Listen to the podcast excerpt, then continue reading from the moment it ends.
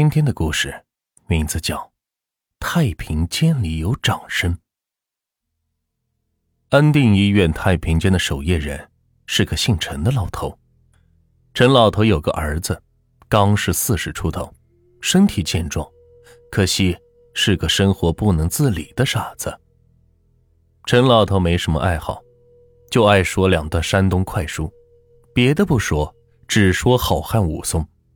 他说起书来，就像换了一个人，说的是有板有眼，声情并茂，大段的贯口，不带打一下愣的。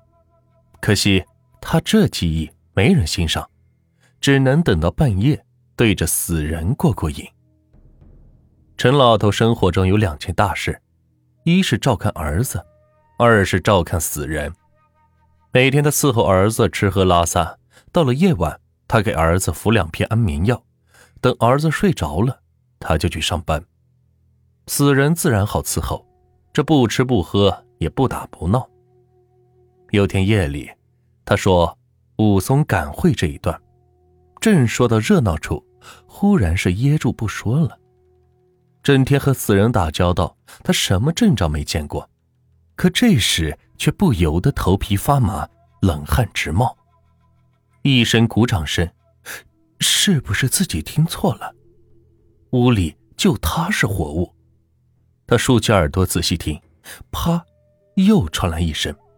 他脑袋里煮成了一锅粥，四周冷风嗖嗖的刮个不停。愣了半晌，他才战战兢兢关死太平间里的日光灯，躲进自己值班的小屋。这刚进小屋，忽然传来一阵敲门声。这敲门声把陈老头的三魂六魄是敲去了大半，他颤抖的问：“谁呀？”我。门外传来了一个熟悉的声音。陈老头是定了定神，打开了门。门外有个人打着手电筒问：“老陈，有烟吗？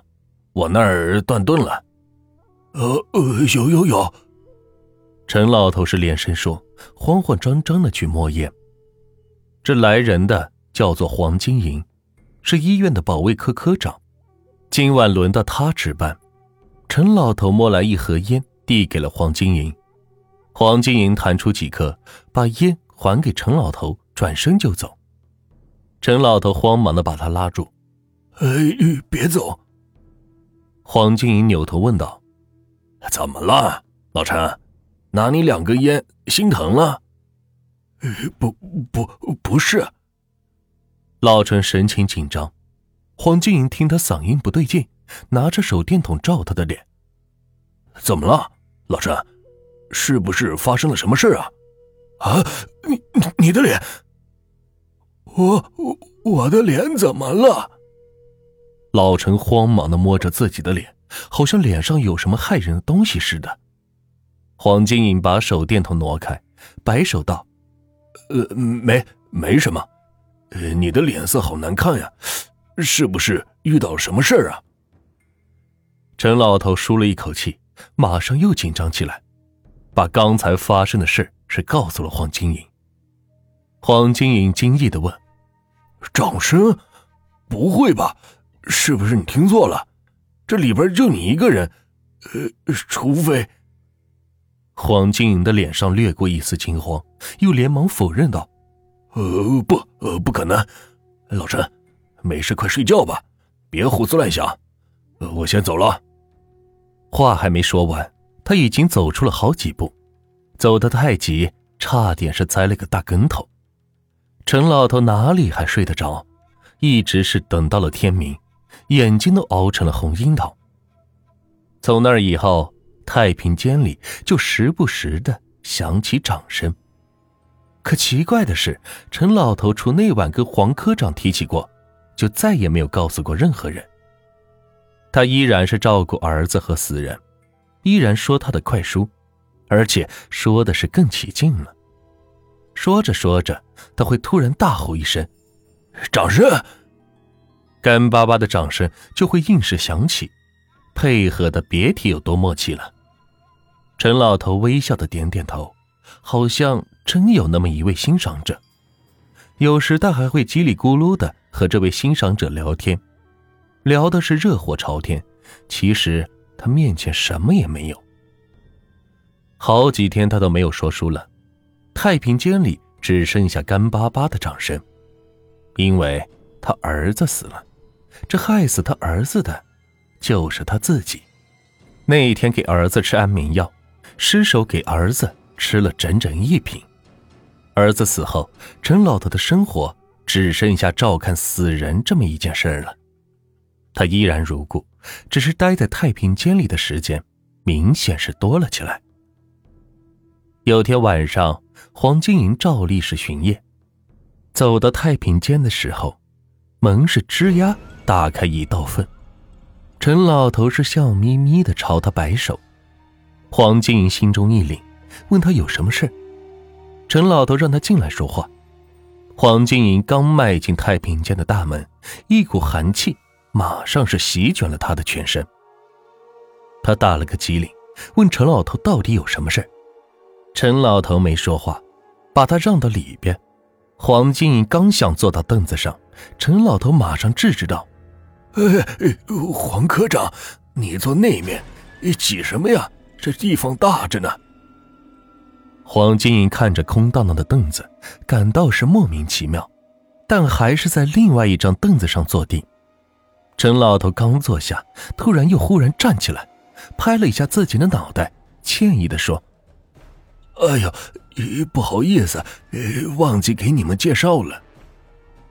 陈老头走到空凳子面前，探着腰，指着黄金银说：“他是我们医院的黄科长，挺好的一个人。”他又转过身，指着空凳子介绍：“黄科长，这是我的一位老友，见面就算认识了，以后大家彼此关照啊。”黄金看着空凳子，心里是一阵阵发毛，声音里透着恐惧：“老陈，你你在说什么呀？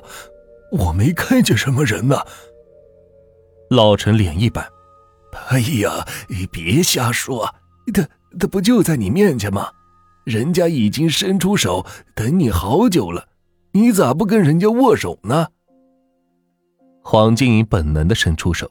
冷风打在手背上，他浑身一哆嗦，磕磕巴巴的说：“老呃老老陈，别别开玩笑，他他是谁？”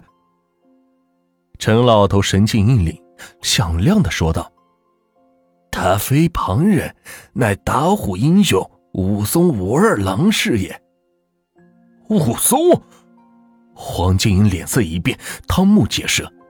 哎，不不不，呃，看我这记性，武松打虎还没回来呢。呃，他不是武松，是我的儿子。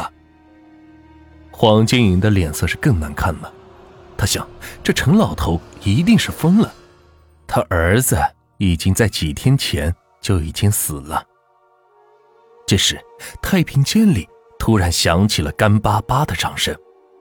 陈老头一听，精神一振。对着黄金银说：“哎呀，您俩先聊，呃，我该说书了，是老朋友都等不及了。”黄金银看看空荡荡的凳子，又看看摆满尸柜的太平间，一股寒气从脚底直往他脑门上窜。黄金银惊叫一声，撒腿就跑。陈老头是阴阳怪气的声音传来：“小贼，往哪儿逃？吃俺老孙一棒！”黄金银是哎呦一声，被什么东西狠狠的打了一下，血是顺着脸就流了下来，接着身上又是挨了几下，黄金银吓得腿都软了，连滚带爬，一边爬一边呼救：“哎呀，快来人呐！老陈疯了！”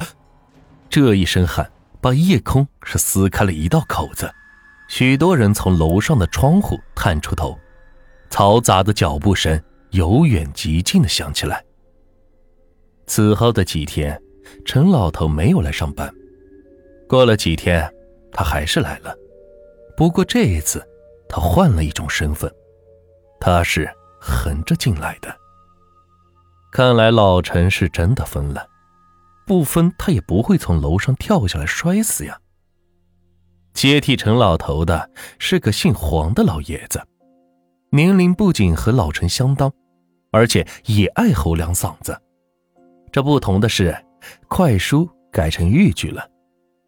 黄老汉唱起来也是不含糊，别的不唱，只唱《朝阳沟》。这一天，他唱道：“你要愿走你就走，我坚决在农村干他一百年。”这个年的拖腔还没有唱完，那干巴巴的掌声又来了。黄老汉哪见过这阵仗？来这里上班都是为了勉为其难。他底下一热，裤子都尿了，魂不附体的飘到了保卫科。保卫科的黄科长头上是缠着绷带，正在那打盹儿，见他慌慌张张的样子，问怎么了。哎呀，鬼有鬼！阿金，不不不不好了！黄老汉的舌头是打了结，费了好大的劲儿才把事情给说明白。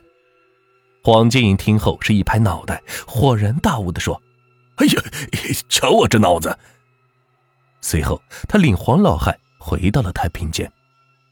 黄老汉壮着胆子问他是怎么回事，他也不说话，从墙壁的暗柜里。拿出了一个长方形的东西来，他抠掉里边的电池，得意地说：“我的亲爹，要不是这玩意儿，你现在还是破烂呢。”原来，黄金银的父母早亡，是黄老汉把他拉扯大的。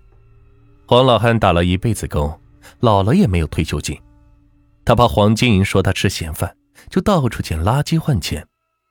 黄金银知道他的想法，就寻思着。给他找份工作，思来想去，他感觉看太平间倒是个不错的差事。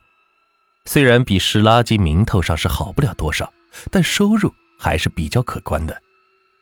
主意打定，问题也就来了。太平间的陈老头精神抖擞，不像一时半会儿就吹灯拔蜡的样子，想接他的班，难。有条件上，没条件创造条件也得上。这不，他就想出了这么个损招，目的达到了，挨了顿揍，却是他没想到的。现在想想，还是心有余悸。啪，熟悉的声音响起，黄金颖的笑容是凝固了。他看着手上的电池，把录音机是挨在耳边，啪，啪。掌声不断，不是从录音机里传来的。他表情怪异，循着声音是走了过去。他拉开了一个食盒，掀起盖在上面的白布，一张熟悉的面庞是闯进他的瞳孔。陈老头直挺挺地躺在里边，脸上似乎挂着笑容。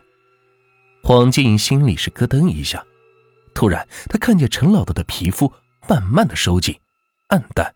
消失，最后竟变成了一副骷髅。骷髅挪了挪身子，扬起无肉的骷髅头，用黑洞洞的眼睛逼视着他，动着下巴说：“祝贺，你的目的达到了。”黄金银是啊的一声晕了过去。醒来后，黄金银傻了。医生说他是得了精神分裂症、妄想症、幻听幻视。总之是变成了和老陈儿子一样生活不能自理的傻子。奇怪的是，黄老汉并没有听见什么声音，也没有看到什么异常的东西。从此，黄老汉也有了生活中的两件大事：一是照看儿子，二是照看死人。夜半三更，太平间里依然是戏声不断。有一天，黄老汉。是不是也会给儿子吃下一整瓶的安眠药呢？